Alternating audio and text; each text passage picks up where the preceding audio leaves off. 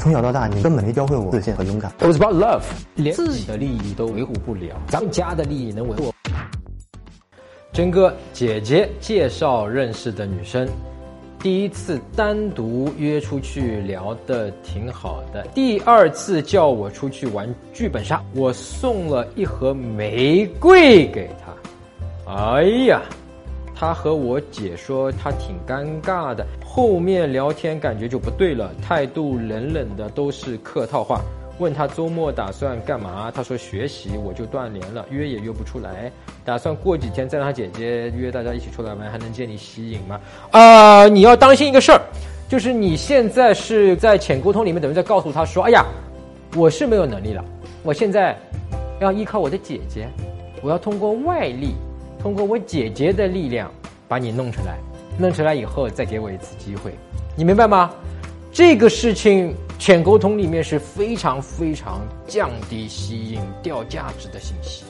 尽管他有可能卖你姐的面子，他可能会出来，但那一次出来并不是因为你，是因为你姐的面子。你明白吗？他最终要喜欢的是你呀，他又不是跟你姐去领证，对吧？所以在这个点上，建议你不要去借助外力，尤其像你姐姐这种外力啊。你借助你姐姐这个事情可以怎么做呢？比方说，他会跟你姐说：“哎呀。”感觉有点尴尬的，对吧？哦，那你就了解了，可以打听一些这方面的消息，这个没有问题。呃，我不知道你可能已经跟他在微信上已经有好几个回合的聊天，甚至都问过这个事情。如果你问过这些事情，已经把他问烦了，都不理你了，那么你刚才说你断联，这是正确的一个操作方式。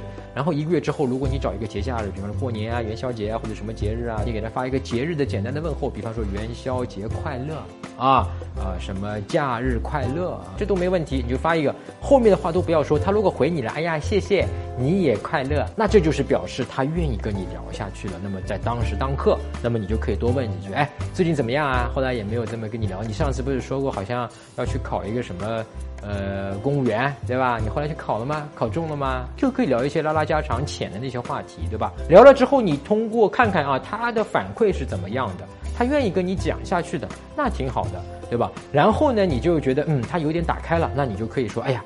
之前，呃，其实有一个事儿，我还那个挺一直很抱歉，就给你送玫瑰那一次，我我姐跟我说了，其实当时给你弄得很尴尬，这个事情是我这个对不起对不起，我错了，然后就可以把当时犯的那个错给化解掉，然后你们就等于怎么样，又归零了，可以重新开始恢复到原先的那个地步，开始慢慢的聊，甚至又可以约出来，好吧，这就是一个挽回的方式。那么对于你这个问题，最可惜的就是一切本来都很好，女生主动约你出来玩，对不对？女生主动约你出来玩，已经非常好的一个情况了啊！竟然你去送错礼物，这个事给你搞砸了，对吧？所以这一点是很可惜的。那么我们要注意一点，好不好？